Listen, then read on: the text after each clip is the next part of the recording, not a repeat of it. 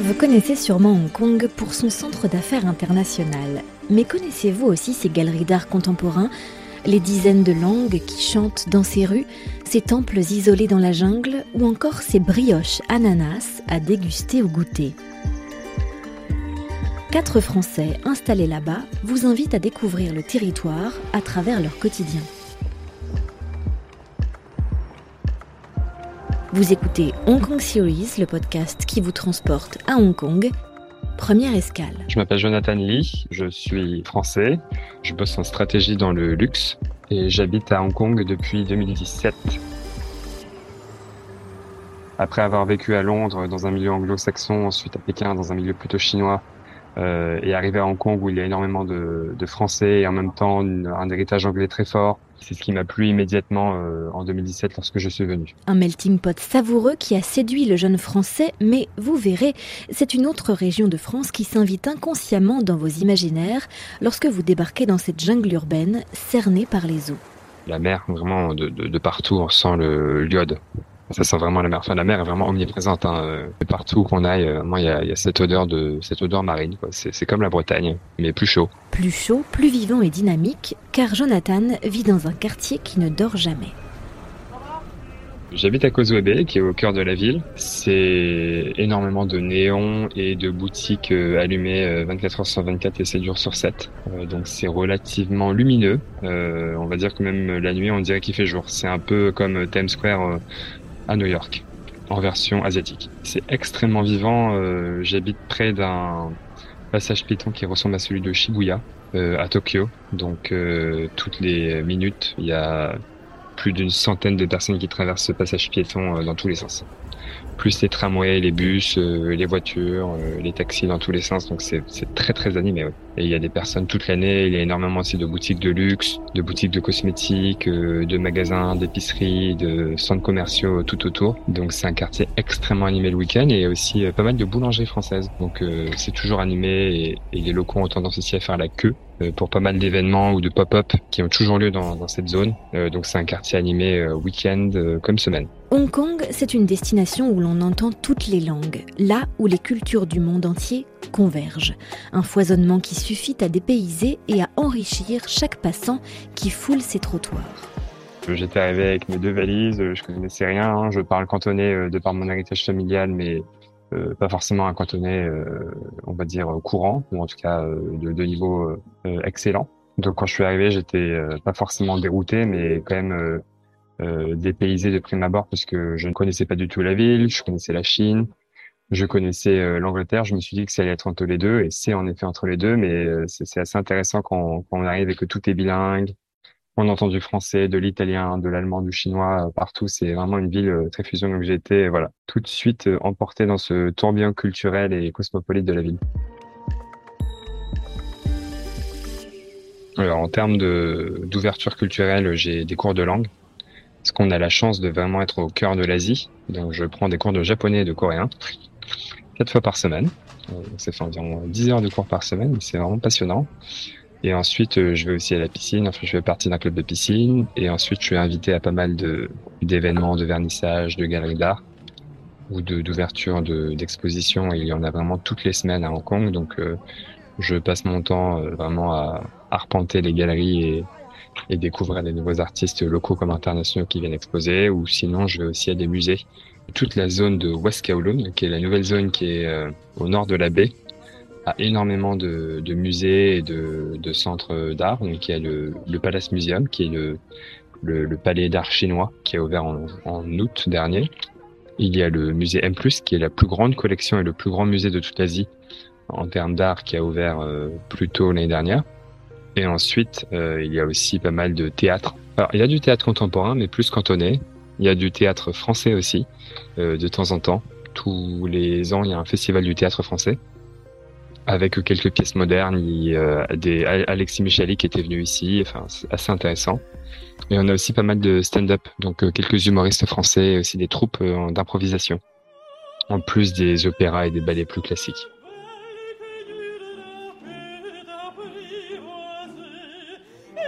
La dernière fois, j'étais allé voir l'opéra Carmen et en fait, c'était Carmen mais à Hong Kong, donc revisité de manière contemporaine avec des bambous, des échafaudages, des néons dans tous les sens, donc un décor totalement moderne. Et juste deux mois auparavant, j'avais vu une version plus classique de Carmen en Espagne. donc c'est assez intéressant parce qu'il y a souvent des expositions qui ont lieu à quelques mois de différence, mais avec euh, le même sujet ou le même thème, mais avec une vision totalement différente. Et ensuite, en termes d'art, il y a énormément d'expositions ou d'artistes qui sont immigrés, émigrés, expatriés, locaux. Donc il y a toujours ce mélange de et cette histoire de migration, d'héritage euh, colonial aussi qu'on retrouve dans pas mal d'expositions qui est assez intéressant. Et comme la nature et la culture sont très présents et qu'il y a aussi ces superpositions architecturales de, de béton et de, de nature et de jungle, il y a aussi beaucoup tous ces thèmes euh, qui sont abordés entre nature et culture, entre euh, ville, urbanisme et environnement euh, qui sont énormément traités et aussi pas mal de sujets voilà sur l'immigration, sur les conditions de vie domestique et aussi sur des sujets plus politiques. Euh, donc ça, tout, tout ça est dans la même zone. Et ensuite, le soir, on peut aussi profiter de la vue et du coucher de soleil. C'est vraiment magnifique sur cette zone. Donc on peut faire une journée entièrement euh, art et gastronomie sur place. Vous écoutez Hong Kong Series, le podcast qui vous transporte à Hong Kong, première escale.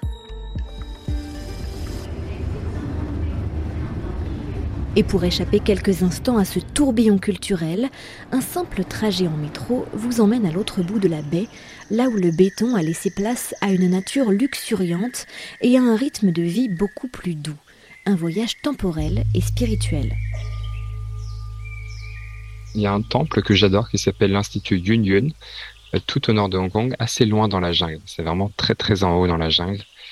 Et il y a un petit restaurant de dim sum, des espèces de bouchées vapeur euh, qui sont faites main sur place euh, dans un lieu qui paye vraiment pas de mine. Hein. ça fait vraiment boui boui, euh, mais c'est au cœur de la jungle avec une jolie vue et, et c'est collé au temple. Donc c'est vraiment très sympa. On peut on peut faire un bon brunch avec plein de bouchées vapeur à la crevette, à la viande, aux légumes ou autres avec plein d'assaisonnements différents, euh, du très piquant au moins piquant, avec aussi des, petits desserts cuits à la vapeur ou grillés.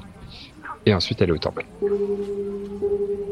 Et c'est vraiment un endroit, euh, enfin c'est peut-être un des seuls au monde qui a ces paysages de montagne et de mer euh, superposés comme ça. Enfin, on pourrait penser à d'autres zones hein, dans, dans, le monde, mais qui a aussi cette cette richesse culturelle, cette richesse en termes d'opportunités de carrière professionnelle, tout y est combiné quoi. Et on a vraiment une, aussi une saisonnalité. On n'est pas non plus trop bas dans les tropiques pour euh, avoir une, une, temporalité entièrement euh, identique toute l'année. On a vraiment euh, une alternance de saison, donc c'est aussi très agréable de, de, tout voir. Et en fait, on va dire octobre, novembre, décembre, juste après la saison des typhons et avant l'hiver de Hong Kong à 10 degrés. c'est la meilleure période. Il fait à peu près 20 à 25, 30 degrés sur toute cette période grand ciel bleu, et c'est vraiment juste après la saison humide euh, de juin à septembre où il fait 35 euh, et 40 degrés avec 90% euh, d'humidité. Là, on est dans une période parfaite qui ressemble un peu à l'été européen en Méditerranée, sec, un peu chaud et, très agréable pour sortir. Des grands ciels bleus, la plage, l'eau est encore chaude jusqu'à décembre, donc c'est parfait. Et même à Noël, on peut faire des barbecues autre saveur à se mettre sous la dent lors de votre visite, deux coups de cœur dont Jonathan ne se lasse pas à déguster toute l'année. Le riz au porc laquais, hein, un grand classique euh, avec euh, quelques légumes comme les pak choi euh, en barquette et le porc croustillant, vraiment très classique de Hong Kong ou le pain ananas, une espèce de brioche avec une, une sorte de, de, de, sucrine au-dessus, un peu comme nos choux. Et c'est très sympa. Pour les oiseaux de nuit, Hong Kong réserve aussi de belles surprises. Et loin d'être monotone, l'ambiance de ces rues change au fil des saisons et des folklores du monde entier. Pour sortir plus dans des cadres type bar, euh, toute la zone de, de TST, les grands hôtels et les palaces qu'il y a au centre-ville, et sinon euh, vers LKF, ou vers euh, Wan Chai ou Peel Street. Il y a énormément de bars aussi très sympas. Enfin, il y a toute une sélection vraiment du, bar, euh, du bar étudiant euh, jusqu'au grand hôtel palace avec des, Michelin 3 étoiles. il y a toute une, panoplie, un portefeuille de, de choses que l'on peut faire au centre-ville qui sont vraiment très agréables. Euh, je me rappelle que quand j'étais à Pékin, j'étais assez triste euh, aux alentours des périodes de Noël, parce que Noël était inexistant. Euh, et quand j'étais à, enfin, dans d'autres villes comme Paris ou Londres ou autres, euh, toutes les fêtes chinoises n'existaient pas. Mais comme ici, il y a les deux, euh, du coup, tous les mois, il y a des fêtes. Donc, vraiment, à Noël, c'est ultra festif. Un mois après, il y a le Nouvel An chinois. Ensuite, il y a la galette des rois qui est partout à Hong Kong en même temps, début janvier. Et puis ensuite, il y a la chandeleur, donc il y a des crêpes partout. Ensuite, il y a Pâques qui est très fêté. Et puis ensuite, il y a plein d'autres fêtes chinoises. La fête des bateaux dragons ils font des courses en bateau en bois. Euh, ensuite, en mai, juin, là, c'est la grande saison artistique avec les ventes aux enchères, Art Basel et toutes les galeries internationales qui, qui viennent. Et ensuite, euh, septembre, octobre, il y a encore plein d'autres fêtes. Et Halloween aussi ici est très fêté, étonnamment, alors qu'en France, pour moi, c'était inexistant. Et même en Angleterre, je ne le fêtais pas vraiment, mais ici, vraiment, tout le monde est habillé. Et ensuite, euh, novembre, décembre, là, tout devient en mode Noël. Donc c'est assez incroyable. C'est vraiment culturellement très cosmopolite et il fête tout. Tout, tout, tout. Même Diwali. Et j'ai fêté aussi Hanouka, Shanatova et Pessar euh, au printemps dernier.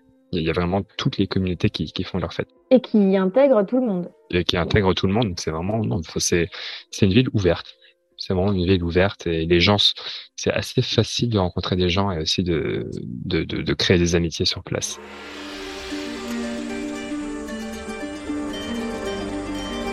Merci à Jonathan Lee d'avoir partagé son expérience avec nous.